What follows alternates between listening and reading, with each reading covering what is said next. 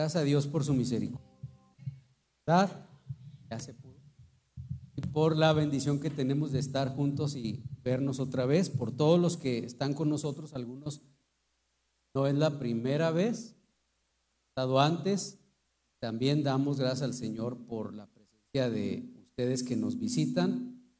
Esperamos que este tiempo sea de bendición para su vida y que regrese, ¿verdad? Que encuentre entre nosotros un ambiente que, dé deseo de volver para adorar juntos al Señor, que es la razón primordial para esta reunión.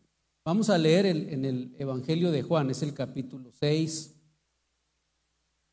Juan capítulo 6.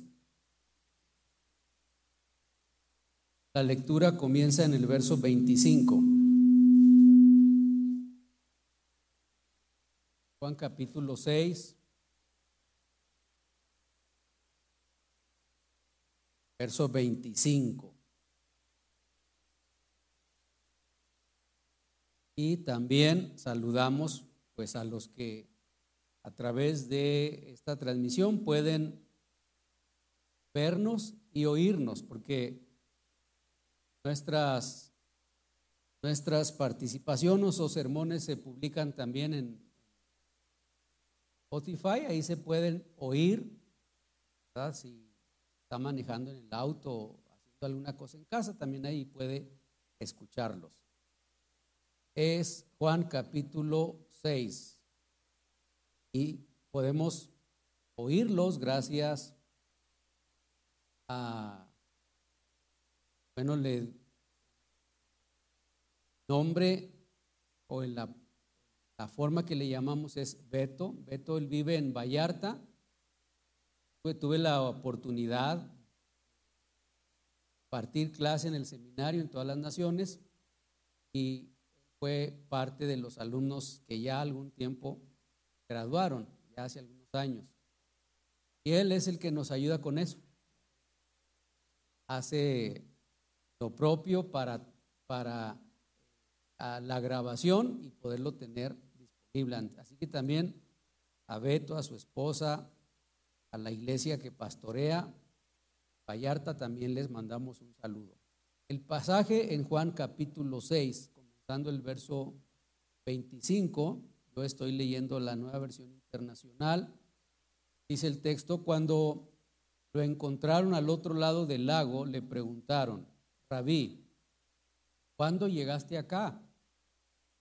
Ciertamente les aseguro que ustedes me buscan no porque han visto señales, sino porque comieron pan hasta llenarse. Trabajen pero no por la comida que es perecedera, sino por la que permanece para vida eterna, la cual les dará el Hijo del Hombre. Sobre este ha puesto Dios el Padre su sello de aprobación. ¿Qué tenemos que hacer para realizar las obras que Dios exige? Le preguntaron. Esta es la obra de Dios, que crean en aquel a quien Él envió les respondió Jesús. ¿Y qué señal harás para que la veamos y te creamos? ¿Qué puedes hacer? Insistieron ellos. Nuestros antepasados comieron el maná en el desierto, como está escrito. Pan del cielo les dio a comer. Ciertamente les aseguro que no fue Moisés el que les dio a ustedes el pan del cielo, afirmó Jesús el que da el verdadero pan del cielo es mi Padre. El pan de Dios es el que baja del cielo y da vida al mundo. Señor, le pidieron, danos siempre de este pan. Yo soy el pan de vida, declaró Jesús. El que a mí viene nunca pasará hambre, y el que en mí cree nunca más volverá a tener sed. Oramos, por tu misericordia te damos gracias.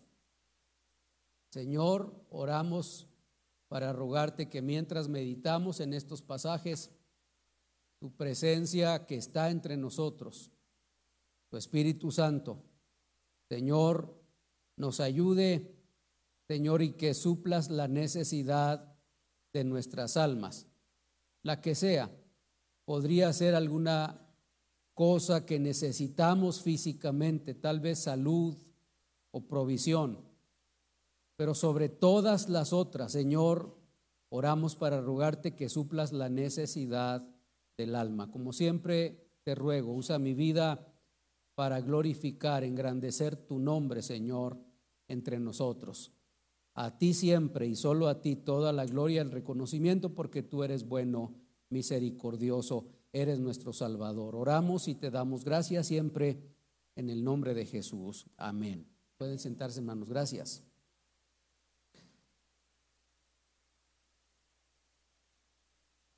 Gracias al Señor, ya mencioné por la presencia de todos, mientras que hago alguna cosa o a veces hablar con alguien y tener que salir del edificio, pues estoy oyendo los cantos allá afuera y créame que disfruto mucho cómo se oye, ¿verdad? Cómo cantan y es, es, un gozo estar juntos. Creo que todos entendemos eh, las necesidades que tenemos. Son de diferentes clases. Necesitamos dinero, a lo mejor cuando hablamos de eh, una necesidad, lo primero que viene a la cabeza, al pensamiento, es dinero. Posiblemente lo primero que viene al pensamiento es salud por alguna condición física que nos estorba para vivir cómodamente. A lo mejor lo primero que viene a la mente tiene que ver con alguna necesidad emocional, porque podríamos tener dinero y mucha salud, toda, ningún malestar físico, pero tal vez hay quien diría, yo cambiaría todo eso con tal de que mi afecto, mi cariño, mi amor por una persona o de esa persona hacia mí se restableciera, lo recuperara, posiblemente. Tal vez no pensamos en afecto, tal vez no pensamos en ah, dinero, tal vez no pensamos en una salud em, física, pero a lo mejor pensamos en, en alguna cuestión, em, algún malestar producido porque alguien nos hizo daño. Y, tal vez es la última cosa que pensaríamos, pero habría quien piense en tu mayor necesidad estaría en la venganza, en el malestar del otro y cosas por el estilo. Pues quiere decir que todos tenemos diferente tipo de situaciones y de necesidades, ¿verdad? No tenemos todos la misma condición ni la misma situación. Si todos enfrentáramos, por ejemplo, la falta de dinero, todos, que todos, aunque, aunque si, si preguntamos a todos nos falta, ¿verdad? De todos modos, pero todos tenemos algo que Dios nos ha dado, eh, estamos bien, no estamos viviendo abajo de un puente, no tenemos todos que salir de aquí, ¿verdad? Buscando quien nos ayude a sacar las cosas en la casa que vivimos porque no tuvimos para pagarla. O sea, todos tenemos algo de bienestar de cualquier manera. Pero habrá algunos que más que otros necesitan dinero. Entonces, todos tenemos diferentes clases de necesidades. Todos las suplimos también de diferentes maneras. Cuando se trata de dinero, hay quien suple esa necesidad trabajando el doble ahorrando. Hay quien suple esa necesidad evitando toda clase de gastos, hasta caer en la codicia o privarse de cosas que son muy necesarias, pero que no se adquieren por el temor a no tener en el futuro. Otros, a veces derivado de su necesidad cuando se trata de salud física, pueden buscar toda clase de remedios. Pero hay quien dice, no, yo tengo mi confianza solamente en tal cosa, en tal médico, en tal lugar, cosas por el estilo. Tal vez pueden quitar un poquito el eco.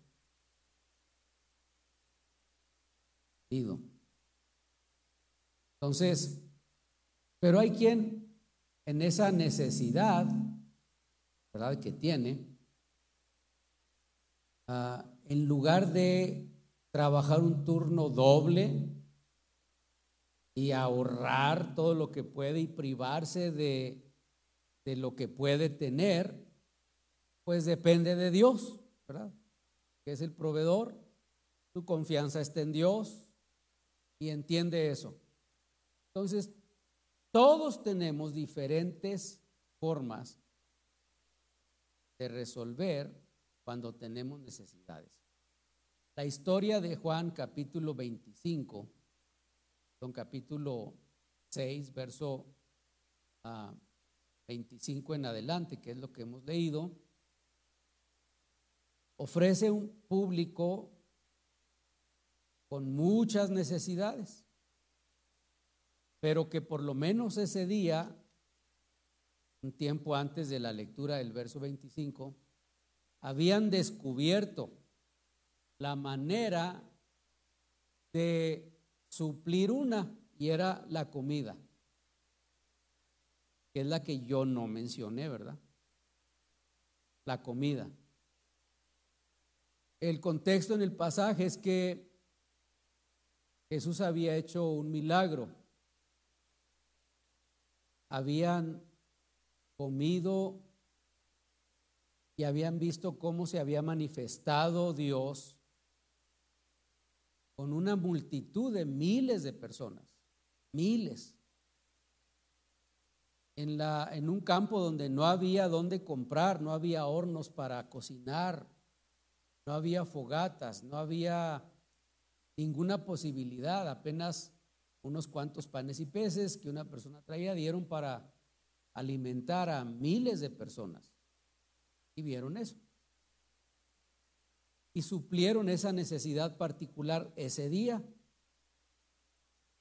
Antes de comer, antes de verse beneficiados por el milagro, estaban siguiendo a Jesús porque tenían infinidad de necesidades. O sea que Jesús no dijo, publicó previamente, voy a estar, ¿verdad?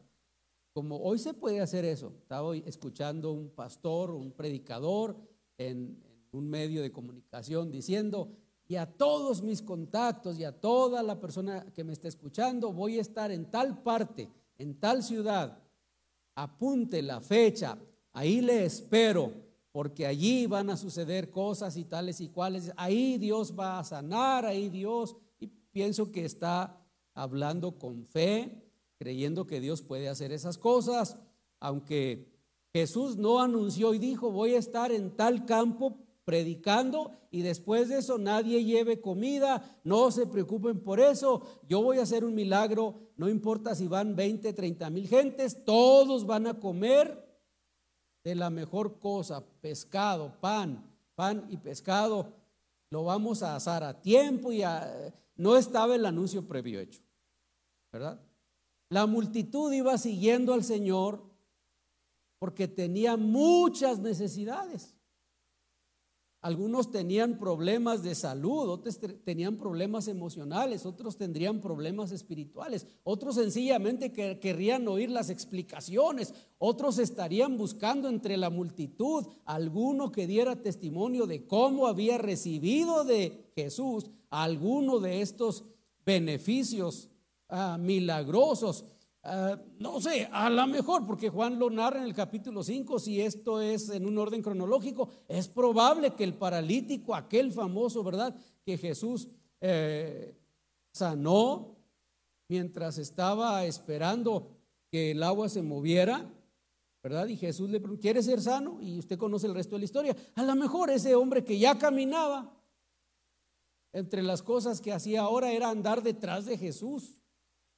Y posiblemente entre la multitud, entre los que están enfermos, entre los que tienen algún malestar físico, emocional, espiritual, existan otros tantos que están buscando al paralítico entre la multitud de cinco mil gentes. Era el día que habían comido todos y Tal vez muchos de esos están buscando entre los cinco mil, ¿dónde está el que estaba paralítico? Ah, ya está y vamos a entrevistarlo, a buscarlo. Yo no sé, estoy imaginando cosas. Lo que estoy tratando de construir es la historia, cómo un público tan grande se reúne para oír, para ver, para conseguir suplir su necesidad. No puede haber cinco mil gentes detrás de un hombre no más porque habla, ¿verdad?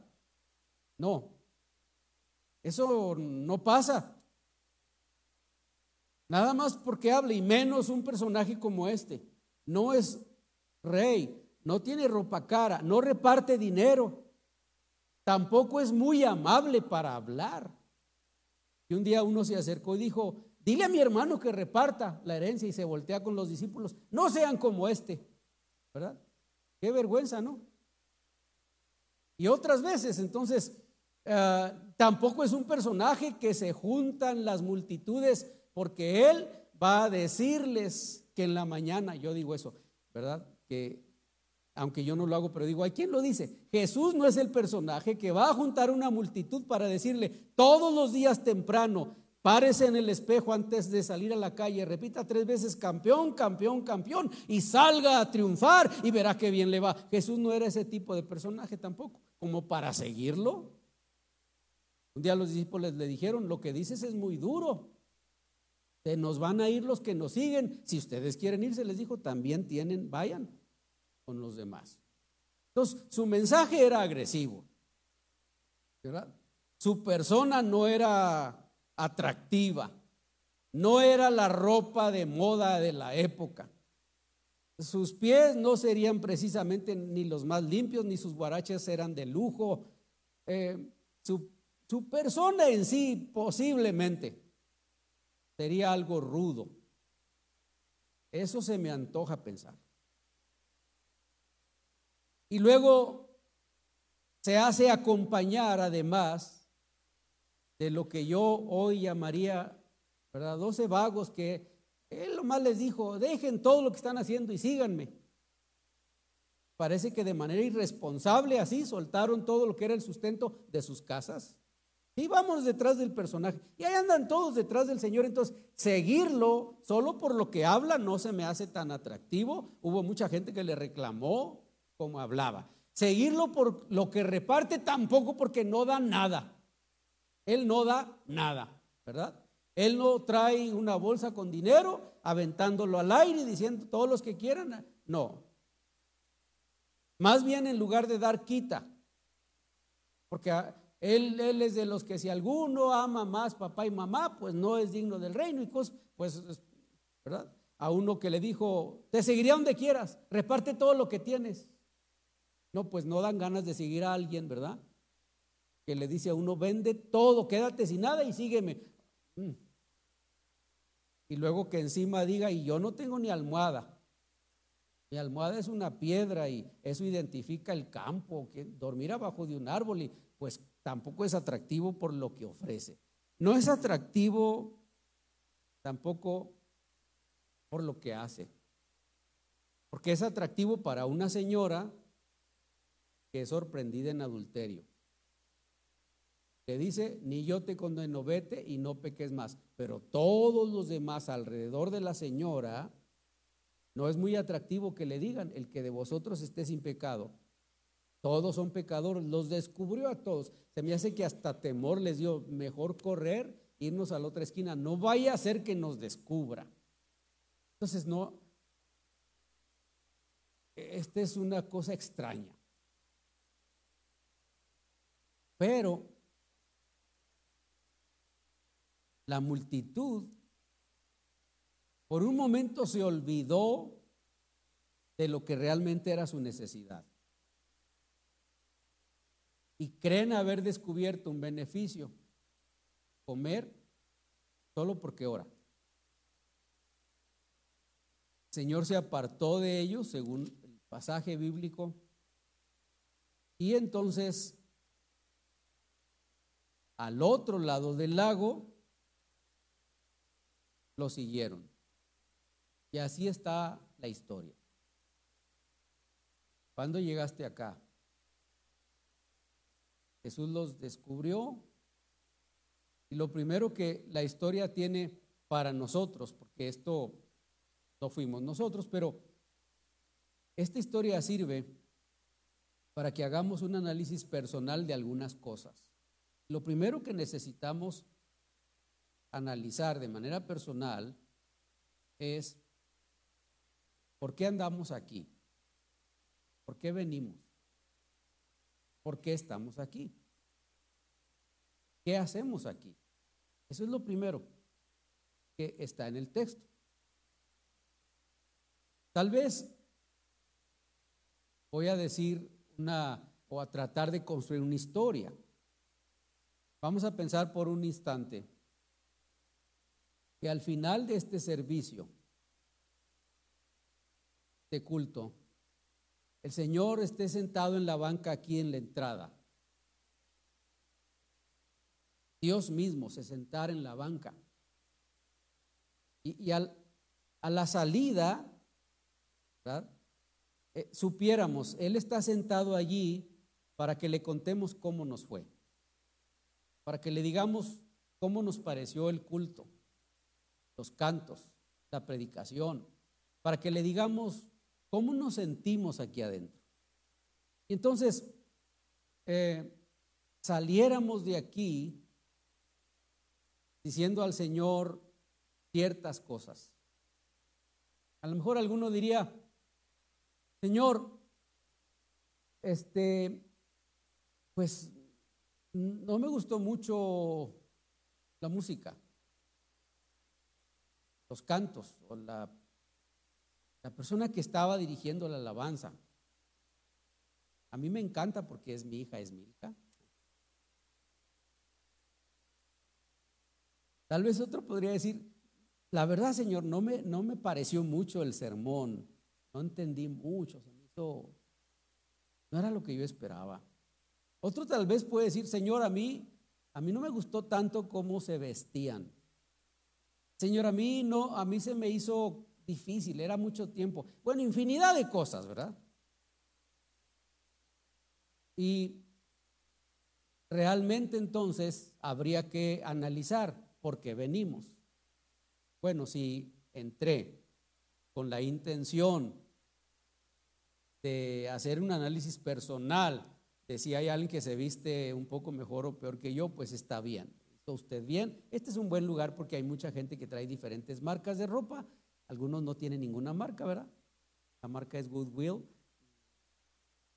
Pues está bien, ¿no? Es, es lo que vine a hacer. Pero habrá otro que venga y diga, no, vine para asomarme porque este, quería saber si la música, si eso me llama la atención, si eso me llenó, si, pues mm, yo espero que sí, aunque tenemos que reconocer que por mucho y en mucho hay lugares donde eh, hay una banda entera, ¿verdad? A mí me encantan las iglesias con coros. Yo sueño un día que el Señor nos conceda tener aquí un coro grande, cantando himnos antiguos y, así, ¿no? Me, gusta. Ah, y saldría diciendo, Señor, no tenían coro. Mi suegra, que tiene 90 años ahora y a los 15 ya, por infinidad de razones y necesidades, ya estaba de pastor en, una comunidad rural cuando su papá llegó a cierta ciudad, ella era una niña, llegaron como familia y buscaron una iglesia y encontraron una iglesia distinta a la denominación a la que ellos asistían, esa comunidad. Y dice mi suegra que ya en la casa dijo el papá a la mamá, pues en la, en la plática, ¿y cómo te pareció el culto? ¿Qué, ¿Qué piensas? Dijo, ¿no ves? ¿No ves? Dijo, ¿están bien mal? ¿Por qué? Pues no ves que oran de pie.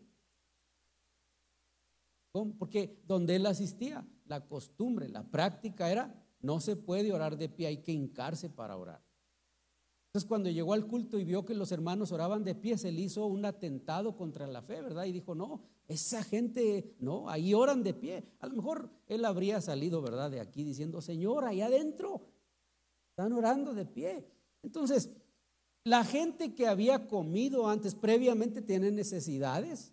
No había Jesús anunciado, voy a hacer un milagro, todos comen gratis, nada de eso había pasado. Llegaron con su necesidad.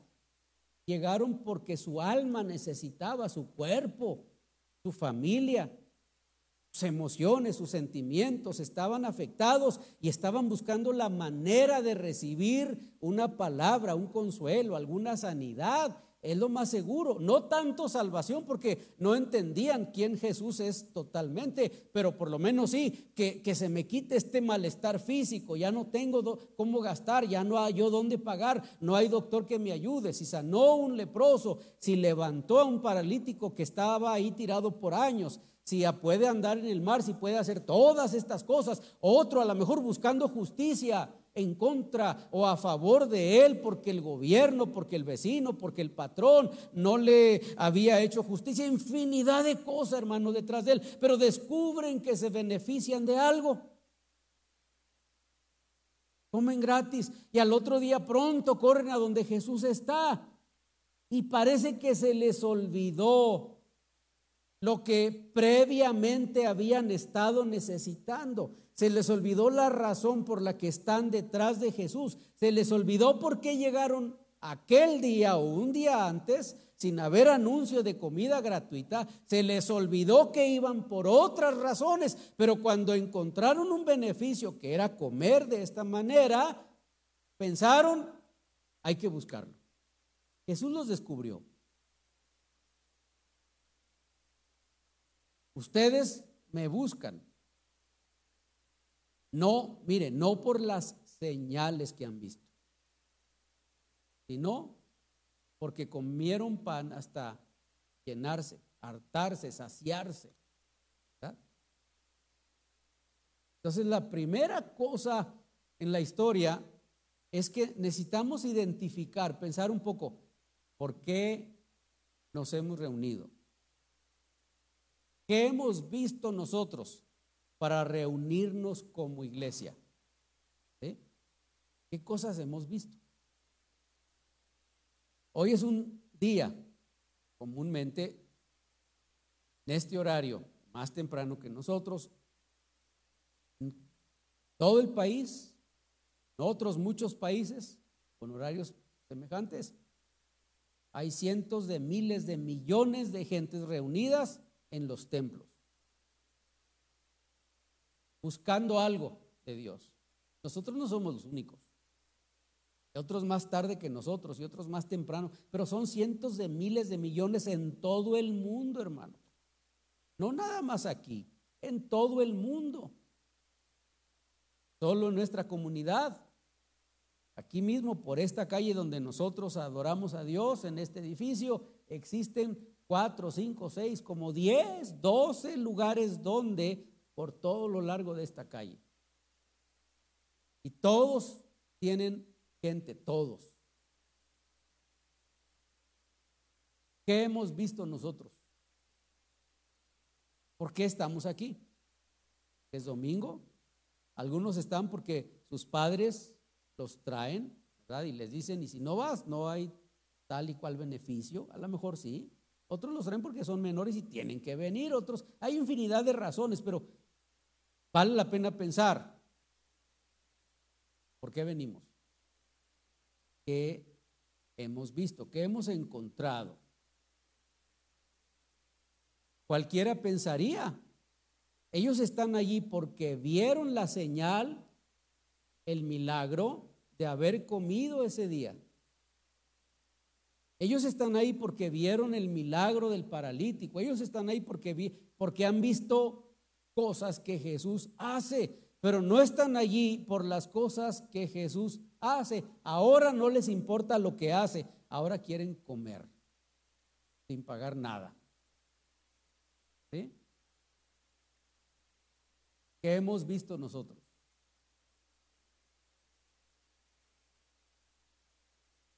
Yo quisiera que pensemos así por un instante. Estamos aquí porque hemos visto las cosas que Dios hace. ¿Ha actuado Dios en nuestras casas, en nuestras familias? ¿Nos ha dado algo que hemos visto, que es evidencia y podemos testificar y decir, esto, esto sucedió por la obra y la gracia de Dios? Hay alguien aquí que puede decir, esto que pasó en mi casa y en mi vida no puede ser otra nada más que Dios. No se trata de la suerte, no fue que yo pude, no fue que yo tuve, no fue que, no, que alguien casualmente, no, no, tiene que haber sucedido y no hay otra explicación. Esto tuvo que haber sido cosa de Dios. ¿Hay alguien aquí que ha tenido esas experiencias? Tiene que ser Dios, ¿verdad? Porque aquí tenemos personas pues tardaríamos tantas semanas como personas ahí sentadas a hablar todas las cosas que Dios nos ha mostrado a nosotros de tantas maneras. A mí se me ocurre contarle nomás una. De pronto, cuando mi mamá enfermó y cayó en el hospital, es, que es complicado, en ese momento uno se siente atribulado y difícil y y ora para que el Señor le sane, infinidad de cosas, pero después lo reflexioné, después entendí ciertas cosas, ¿verdad? Porque eh, un, momento el especialista me habla y me dice, quiero platicar con, contigo, y ya me empieza a decir, ¿en qué trabajó tu mamá? Pues en la casa siempre. ¿Nunca trabajó en alguna mina de carbón? No, aquí ni hay eso, ¿verdad? Entonces, ¿tu mamá alguna vez fumó por muchos años? No, tampoco. nació en el Evangelio, jamás, ni en su casa, ni sus padres, ni sus hermanos. Ella no supo lo que era eso nunca en 70 años de vida. Me decía, pues no, no, me decía así con cierto este, duda. No, no, no, tiene que haber algo. Me decía, tiene que haber algo. No, pues sí. Yo puedo decirle, pues sé bien ¿Quién es mi familia? Y yo dije, pues, ¿y por qué la pregunta? Entonces me trajo un tubo donde habían sacado un líquido de uno de los pulmones. Porque me produjo muchas preguntas. ¿Alguna vez en su vida tu, mamá ha sufrido temperaturas constantes? ¿Ha tenido tos? ¿Algo? Nunca en 50. ¿Qué tenía yo? 46, creo. cuatro años de vida, algo así. Le dije, nunca en mi vida he visto una, no he conocido una mamá enferma, hermano. Alguna vez que tosió, pero nunca supe que mi mamá enferma. Bueno, cuando tuvo los otros partos, de ahí vi, pero no más, fíjese. Era muy saludable, pero él, él me dijo, no puede ser. Y empezó a explicarme, me dijo, este líquido que parecía lodo tiene allí muchos años, hay una lesión en sus pulmones, es muy antigua, no es posible que tu mamá respirara bien, no es posible que tu mamá nunca hubiera tenido temperatura, no es posible que tu mamá nunca hubiera tenido tos. Nada de lo que me estás diciendo es posible. Tiene que haber algo, me dijo, tiene que haber algo. Nunca un malestar, no, nunca un malestar. Ahí nos estuvimos mucho rato en la discusión. Uh, pues tiempo después pensé, ¿verdad? ¿Cómo Dios de tantas formas? Mi mamá ni cuenta se dio, fíjese, porque ella falleció y ni supo. Entonces, hemos visto cosas. De alguna manera no hay otra explicación y pues, pues tiene que ser Dios.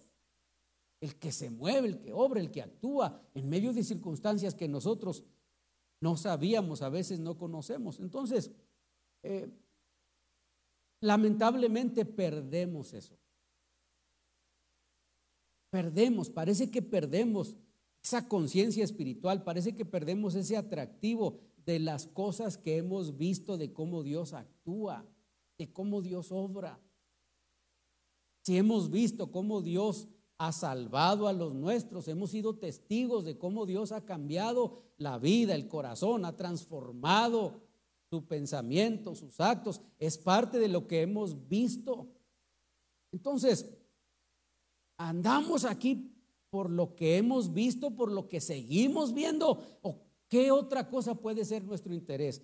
obviamente comer gratis hoy no tenemos comida, ¿verdad? Una vez, dos veces al año tenemos comida, pero hoy no. ¿Pero qué? ¿Por qué está usted aquí? Si alguien dice es mi necesidad de Dios, ahorita al final vamos a orar. Vamos a decir si alguien quiere, si alguien necesita, podemos orar juntos y yo voy a invitar gente que venga aquí. Si vino por eso, no pierda eso de vista. No vaya, ah, caray, no, no, no, yo no quería un compromiso como esos. No, no, no, porque vino. Es la primera cosa para analizar en la historia, pero la otra es cuál es nuestro interés real. Real. Dice el, el, verso 28, ¿qué tenemos que hacer para realizar las obras que Dios exige? En la primera parte de la historia Jesús dijo, trabaje no por la comida que perece, ¿verdad?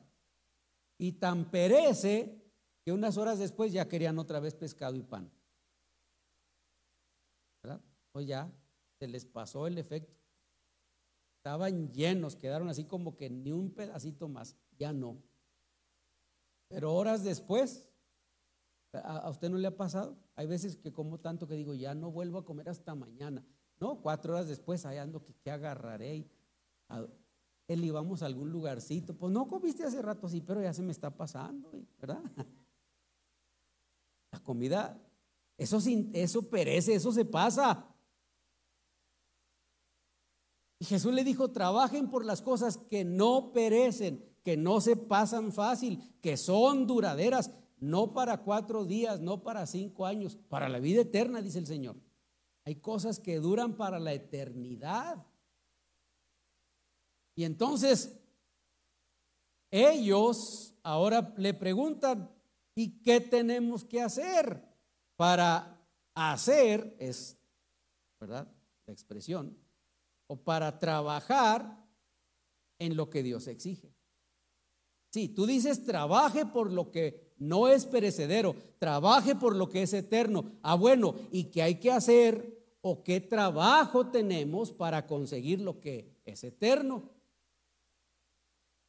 Parecen muy, ah, sí, sí, sí, tengo interés. Dime qué hago, Señor, para conseguir lo que es eterno. ¿Qué obras tengo que realizar? ¿Qué trabajos? ¿Qué preocupaciones? ¿Con quién me tengo que juntar? ¿Cómo tengo que cantar? ¿Cuánto tengo que dar? ¿Cuánto tiempo tengo que servir? ¿Cuánto tengo que aguantar? ¿Cuáles son las cosas que Dios exige?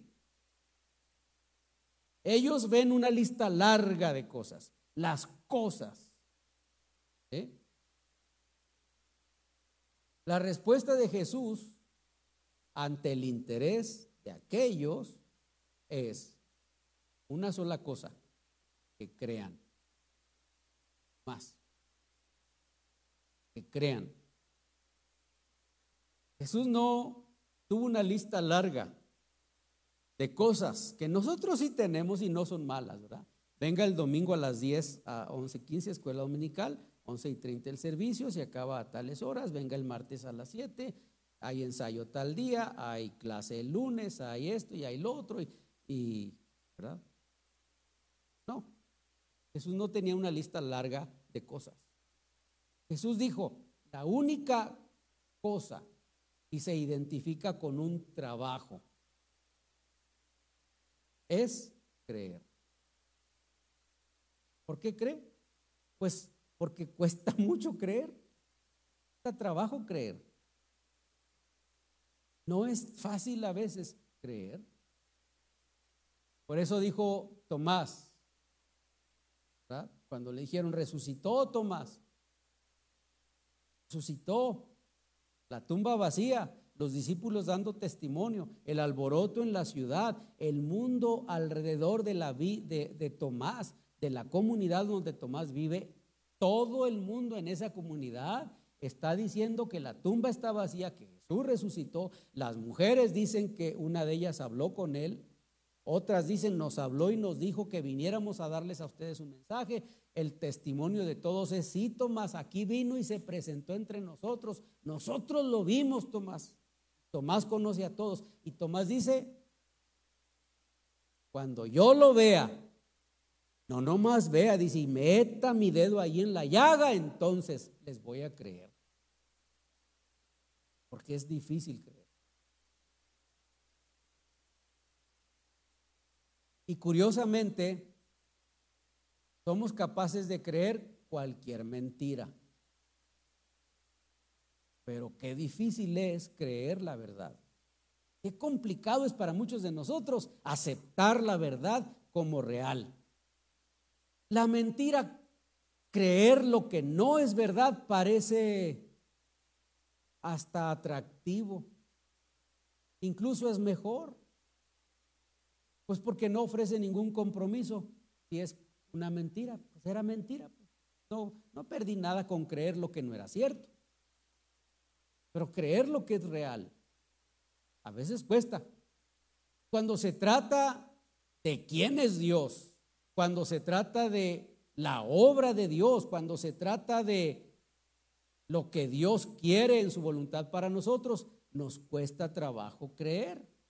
Es, esta es la obra de Dios, dice Jesús, que crean en aquel a quien Él envió. Y entonces ellos dicen, ¿y qué señal harás para que veamos? Entonces, en esta idea de, de lo que es creer, nosotros estamos muy avanzados, más de lo que ellos ya habían avanzado para creer. Para creer no se necesita que aquí y en este momento suceda una cosa extraordinaria. Para creer en Dios no se requiere que aquí y en este instante suceda un milagro espectacular que venga hasta la televisión y los periódicos, lo publiquen. Para creer no necesitamos que entre una persona con un bastón tropezándose diciendo, no veo nada, alguien que me siente y lo sienten por aquí enfrente y al final de la oración aviente el bastón y empiece a brincar y a gritar entre todos nosotros, veo, veo, veo, ¿qué pasó? Estoy vivo, veo, veo, veo, los veo a todos, tengo así ciego, ¿qué pasó? ¿Qué pasó? No se necesita eso. Sería espectacular. Para creer no necesitamos. Como alguien, cierta ocasión y reunión dijo, un hombre de 90 años, por muchos años en una silla de ruedas, había estado válido. Y el predicador dijo, tráiganlo al frente y lo trajeron y puso las manos sobre las rodillas y los pies del hombre y empezó a decir, y ahora mismo se forman tendones, y ahora mismo se forma, y ahora mismo los huesos, y ahora mismo se restablece el movimiento, y ahora mismo. Y qué tremenda cosa hubiera sido. No es que Dios no puede, pero qué espectacular que brincara el hombre de 90 años de la silla haciéndole así con fortaleza y como que tiene 15 y empezar a correr por todo el edificio y a gritar, el Señor me sanó, el Señor me sanó. Qué cosa tan espectacular. Ese predicador estaría aquí. ¿Qué tendremos que hacer? Dijo Jesús, creer. ¿Y qué señal haces para creer? Ninguna. Porque ni la del pan, unas cuantas horas atrás Jesús la usó. Jesús no dijo, pues lo del pan. No acabo de darles de comer a más de cinco mil de la nada. ¿Qué, ¿Qué, más señal quieren? No, él no dijo eso. Él no dijo, pues no anda, a ver, ven tú paralítico José, Miguel, Ángel, Antonio, como se llamara entre la multitud, ¿dónde anda? Ay, ven, ven para acá. Cuéntales cómo estuvo ese día, hace un, tiempo allá, unos cuantos días atrás. Cuéntales cómo te dije que se irías a caminar. Platícales, porque no estaban los cinco mil ahí. Cuéntales. Tampoco esa fue la señal que él usó. Jesús dijo, creer ¿Qué señal? Verso 31. Nuestros antepasados, cuando Jesús está hablando de eso, habían pasado en promedio unos 1500 años atrás de que Israel estuvo en el desierto comiendo pan que caía del cielo. 1500 años atrás. Y Jesús le dice a esta gente que no ignora que sus antepasados comieron maná en el desierto. Conocen la historia de sobra y la dominan. Se trata de sus abuelos y abuelos de los abuelos. Es su propia familia. Yo no tengo la misma suerte en decir, se trata de mis antepasados comiendo pan en el desierto, porque no estoy seguro que desciendo de esas familias. Lo más seguro es que no. ¿Para qué me hago ilusiones, verdad? Pagar Ancestry para que hagan un examen y digan, tiene usted 1% de judío y el 99% de mexicano. No me hago ilusiones. Pero ellos sí, ellos, Jesús dijo nuestros antepasados, se trata de nuestros padres. Yo puedo estar bien feliz porque mi abuela paterna, ella sí tenía cara, carácter, cuerpo, forma, todo de haber sido indígena, rarámuri, tarahumara. Pues no tengo duda, pues nada más hay que ver en la cara a la abuela para saber. Pero él dijo, no mis antepasados, los nuestros, los de todos nosotros, comieron pan 1500 años atrás. El Señor les dio el pan. Esa es la historia. ¿Qué señalarás? No hay señal que se haga para creer se cree por quien Dios es en el tiempo y en la eternidad, en el carácter. Cuando Jesús dice, nuestros antepasados comieron pan, Jesús no está hablando solamente de la idea de haberse saciado hasta el cansancio de pan por 40 años. Jesús está hablando de un Dios compasivo, de un Dios misericordioso que en lugar de destruirlos en un día en el desierto y matarlos por su rebeldía, Él quiso tener misericordia de sus hijos y de ellos y cumplió, su palabra. 40 años comiendo pan del cielo, no porque era el plan de Dios, pero es la forma en la que Dios manifestó su misericordia. Lo comieron por rebeldes. Tenían que haber cruzado en tres meses posiblemente la tierra. Ah, deberían haber estado ahí. Deuteronomio en los primeros capítulos da el reporte y es Moisés hablando y diciendo, el Señor nos dijo que entráramos en la tierra que nos había dado, pero ustedes eligieron doce, ustedes hicieron otro plan y aquellos hombres vinieron a contarnos cómo era la tierra y ustedes pensaron que nadie se daba cuenta de lo que hacían y pensaban en sus tiendas en privado y ustedes con su familia en privado sin que nadie los oyera, según ustedes, porque Dios se da cuenta de todo. Empezaron a hablar y a decir, el Señor nos ha sacado de Egipto para matarnos en este desierto. Qué terrible desgracia, volvámonos a Egipto. Eso lo hicieron en la noche en secreto, pero Dios de todo se da cuenta y él se enojó y dijo, ninguno de ustedes va a entrar y 40 años como castigo hasta que se mueran todo, excepto todos los menores que no tienen conciencia de esa rebeldía. A ellos y a los que nazcan durante estos 40 años, ellos van a heredar la tierra. Eso es lo que dice el texto bíblico. Y cuando Jesús dice, nuestros padres comieron pan, Jesús les está acordando esa misericordia manifestada por 1500 años. Es lo que está diciendo. Y en el texto, pan del cielo les dio a comer. Verso 32, les aseguro que no fue Moisés el que les dio el pan. Pues cuando ellos dicen, tú que señalases, Jesús está diciendo, no soy yo el que hace la señal. No fue Moisés el que dio el pan. Este es un asunto, se trata de creer quién es Dios, quién es Jesús, qué hace Jesús, qué significa realmente la cruz, qué experiencia se tiene cuando se es salvo. Eso es creer. Y una persona que cree tiene afectaciones inmediatas. Su vida es transformada, su pensamiento sus actos, sus sentimientos. Va a luchar siempre, sí, por supuesto, no es una persona que jamás vuelve a saber lo que es pecar, pero empieza a manifestar en su vida, en sus acciones, en sus pensamientos, cosas que nunca antes había conocido. Es la gracia de Dios, es el perdón de Dios, es todo lo que Dios ofrece a alguien que lo conoce. ¿Verdad? Entonces hay que analizar cuáles son nuestros intereses ¿Qué exige Dios para que yo tenga vida eterna? Que venga los domingos. La respuesta es no.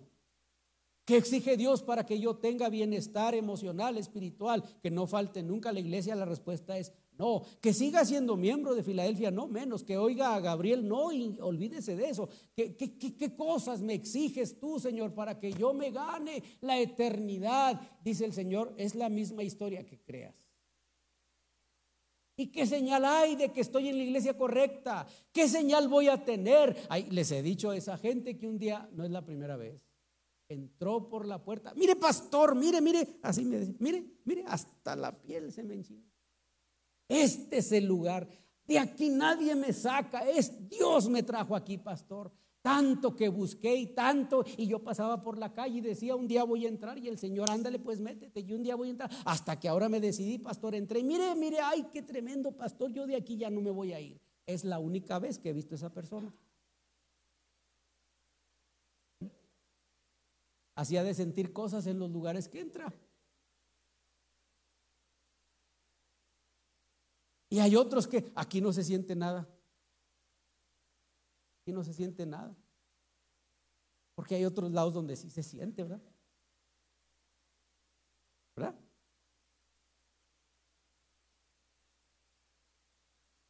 ¿Qué tengo que hacer para ¿Qué señal hay de que esta es la iglesia correcta a la que yo debo pertenecer? ¿Qué, cuál es su interés? Si anda buscando señales, aquí no las va a hallar. Por lo menos no, no aquí. No conmigo.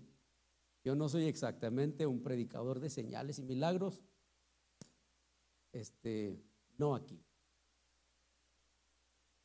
¿Qué señal hay? Que creas. Eso es todo. Porque si yo creo, no importa dónde esté, no importa con quién yo creo en Dios. Jesús dijo, venga y sígame. Jesús no dijo, siga a la iglesia, siga al pastor, siga a la doctrina, siga a la Biblia, siga a la teología, siga, hay tantas cosas buenas para seguir, pero él dijo, sígame a mí. ¿Cierto o no? a mí. ¿Qué señal necesito? El Señor tiene milenios teniendo misericordia de los seres humanos. Milenios. La única señal es quién es, ha sido Dios para nosotros. Y si para nosotros no ha sido gran cosa, Él ha sido todo para miles de millones de seres humanos incontables en milenios, siete mil, diez mil años de historia. Este ha sido un Dios misericordioso. La última cosa que ofrece esta reflexión es la comprensión. La comprensión. El pan de Dios es aquel que baja del cielo, dice el 33, y da vida al mundo. Señor, le pidieron, danos siempre de ese pan. Jesús dijo, yo soy el pan de vida. Yo soy el pan de vida. El que a mí viene nunca pasará hambre y el que en mí cree jamás volverá a tener sed. Esta historia se parece a la mujer aquella que Jesús le dijo, cualquiera que beba de esta agua volverá a tener sed, pero el que beba del agua que yo le daré no tendrá sed jamás. Y pronto la señora dijo, dame de esa agua. Yo he dicho que ella se equivocó. No entendió de qué se trataba. Porque también he puesto el ejemplo. Si yo me encontrara alguien que dijera, si tú le echas de esta gasolina a tu carro, nunca jamás tendrás que volver a ponerle.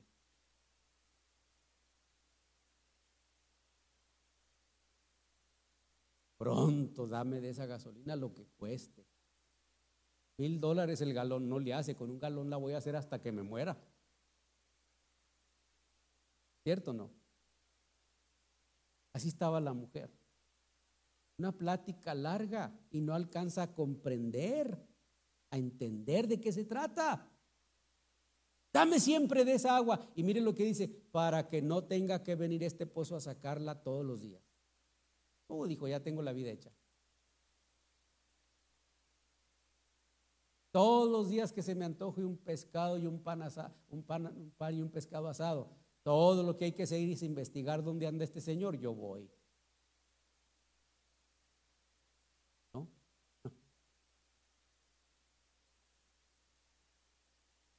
Hay una institución en los Estados Unidos, banco de comida.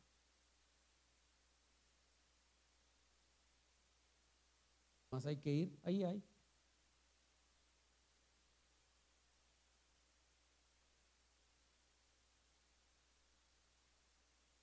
Danos siempre de este pan. Ellos no entendieron todavía.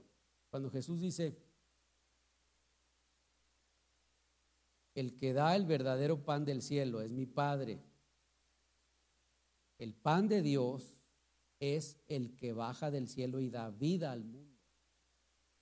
Como tenían todavía en su cabeza el maná, 40 años cayendo por 40 años, ahora la, la petición es, Danos siempre de ese pan. ¿De cuál pan? Ellos no hablan de Jesús. Danos siempre de ese pan que cae del cielo. De ese queremos. ¿Eh? Entonces Jesús dice, yo soy el pan de vida. ¿Quién de nosotros entiende bien cuál es el alimento de su alma? ¿Quién de nosotros entiende bien lo que es consumir, ser alimentado constantemente por el pan de vida? ¿Quién se alimenta de este pan aquí? ¿Hay alguien que se alimenta constantemente de este pan? ¿O solo lo come cuando tiene hambre? ¿Quién ora todos los días? No, levante la mano, pues, ¿verdad? Les voy a creer a todos que sí. Y ustedes créanme a mí.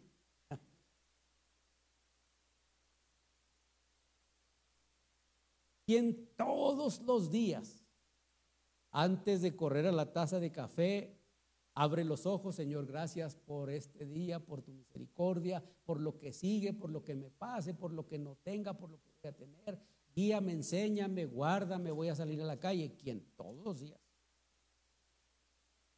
¿Quién? Cada culto público de estos domingos o martes se reúne y hay la forma de en libertad adorar a Dios, cantar con gozo, con libertad, contentos, felices.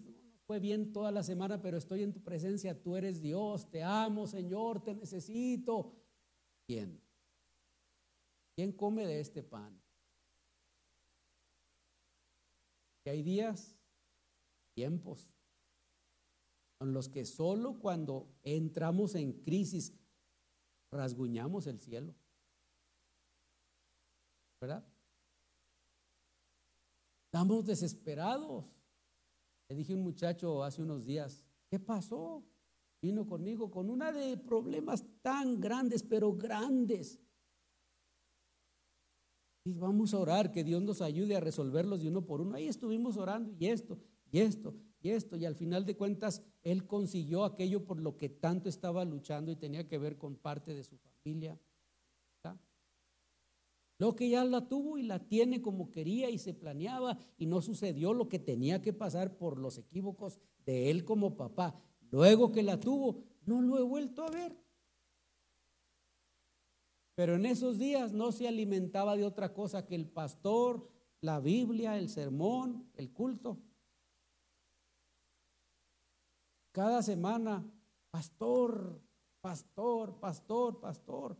Esto pasa, aquello no pasa. Pastor, ya me hablaron, pastor, esto. Aquí traigo, pastor, a mi niña y no la voy a soltar. Y yo, y yo es. Y cuando consiguió todo eso, se le quitó el hambre. No más pan. Ahora su pan es otro. Otra relación. Otros intereses. Otras cosas. Danos siempre de este pan. ¿Cuál es nuestro, nuestra comprensión? Pan es Cristo. Él dice, yo soy, les dijo a ellos, yo soy el pan de vida. Ah, ¿estás diciendo que siempre vamos a comer de tu palabra? ¿Estás diciéndonos que vamos a vivir el resto de nuestros días dependiendo de lo que tú dices y quieres que nosotros hagamos? ¿Estás diciendo que tú vas a alimentar nuestros sentimientos, Estás diciendo que tú vas a alimentar nuestras almas. Estás diciendo que tú, tú vas a hacer eso. La respuesta es sí, Jesús está diciendo que Él es. Y que Él es el que lo hace. No hay otra forma. No existe. Entonces, estas tres cosas son para un análisis personal. ¿Qué andamos haciendo aquí? ¿Cuál es nuestro interés? ¿Y qué tanta comprensión tenemos de quién es Dios para nosotros? ¿Quién es Jesús para mí? ¿Eh? ¿Qué hace usted cuando tiene mucha hambre? ¿Qué hace? Come, ¿verdad? Y a veces aunque no tenga, come, come. No conozco a nadie, a nadie que teniendo hambre rechace la comida. Nadie. Pero sí conozco mucha gente que en medio de crisis, de problemas, de situaciones de dificultades, lo primero que piensa es aventar, dejar el pan del cielo. Porque mi pan es adorar, mi pan es servir, mi pan es comunicar la palabra, mi pan es el evangelio, mi pan es, es la oración, mi pan es la lectura, mi pan es el estudio bíblico. Yo como de eso, hermano, para sostener mi alma. Siempre digo, yo que predico casi todos los domingos y, y bueno, y todos los martes del año, excepto unos cuantos no, pero todos los martes. Dije, pastores que no lo he visto, pastores que usted, pastores que hoy no predicó usted, que si usted viene todos los martes me voy a ir siempre a mí. El domingo hay más variación, pero yo siempre estoy predicando aquí, estoy predicando en aquella, estoy predicando en aquella, estoy dando clase en cuatro escuelas bíblicas, estoy este, sirviendo en, en una oficina, ando hablando con pastores. Eso es todos los días, todos los días. Necesito el pan. Lo necesito, hermanos. Me muero de hambre sin Él. Empiezo a querer probar cosas que no alimentan el alma. Pienso siempre, ¿qué le pasa a alguien que está en problemas y lo primero que piensa es, este pan ya no? ¿Qué le pasa si estando bien, sin ningún conflicto, Necesito de Dios. ¿Cómo usted pretende que cuando usted está en conflicto de cualquier clase, no me diga cuál, cualquier clase de problema, es justo cuando usted ya no quiere este pan, es cuando usted ya no quiere compromiso, cuando usted ya no quiere trabajo, cuando usted se aleja, cuando ya no viene, cuando ya no anda aquí, cuando, ¿por, ¿por qué no? Porque tengo muchos problemas, pues por eso, porque los tiene y no se le van a acabar, necesita fortalecerse de este pan. Necesita fortalecerse en esta gracia. Necesita servir con más ganas y probarle al mundo y a usted mismo que no importa lo que pase, a mí de aquí no me sacan y de hacer lo que tengo que hacer. Lo, ¿Por qué? Porque este es el pan, es la comida. Entonces, no, no se equivoque. No cometa ese error. No lo haga. Entonces, yo terminé de hablar y vamos a orar. Usted quiere estar de pie mientras que Milka viene al piano. O Isaí, no sé quién de los dos.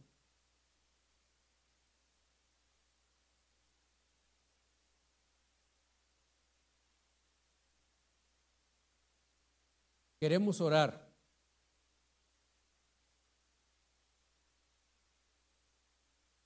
Para los que están comiendo constantemente.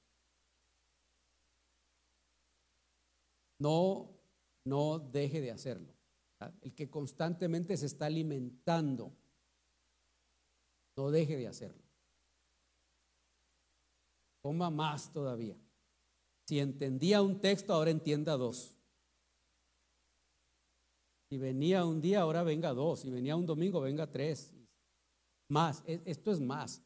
Si, tiene a una persona por la que está orando, ahora ore por dos. Si está tratando de ganar a uno, gánese dos. Lo que sea que esté haciendo, más. Si oraba un rato en la mañana, pues ahora un rato en la noche. Si, si, tenía un momento de devoción en la lectura bíblica, un capítulo, pues ahora lea dos. Lo que sea que esté haciendo ahora, consiga más. Sáciese de este pan si lo está haciendo.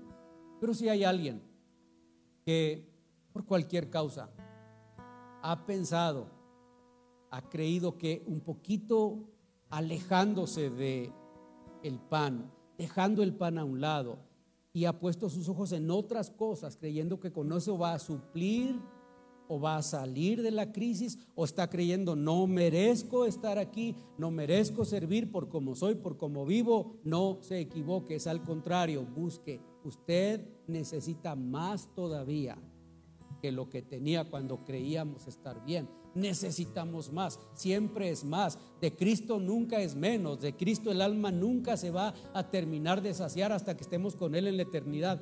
Nunca va a llegar el día que digamos, ya no necesito más fe, ya estoy harto de fe, ya estoy lleno de fe, ya no me cabe más, no necesito más cantos, no necesito más servicio, ya, ya, ya me llené tanto de Dios que ya me hastié, ya no quiero más, ahora quiero un poco del mundo, de la tristeza, de no, ¿quién quiere eso? Dígame quién. Por eso hay que conseguir más, comer más, saciarse más, cada vez más. Entonces, yo quiero invitar si es que hay alguien, no tiene que contarnos, no, no estamos aquí para enterarnos, pero sí puede alguien reconocer, yo necesito más.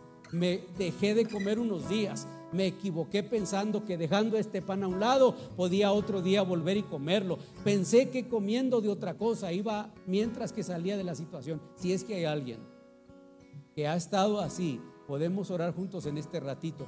Solo le vamos a decir, Señor, fortalece nuestra fe y enséñanos. Si dejamos, si hay un tiempo en el que ya no lo hicimos, Señor, te necesitamos. ¿Quiere? Si es que hay alguien, yo lo invito para que venga aquí un, un minuto, dos minutos. Es un acto de consagración nada más.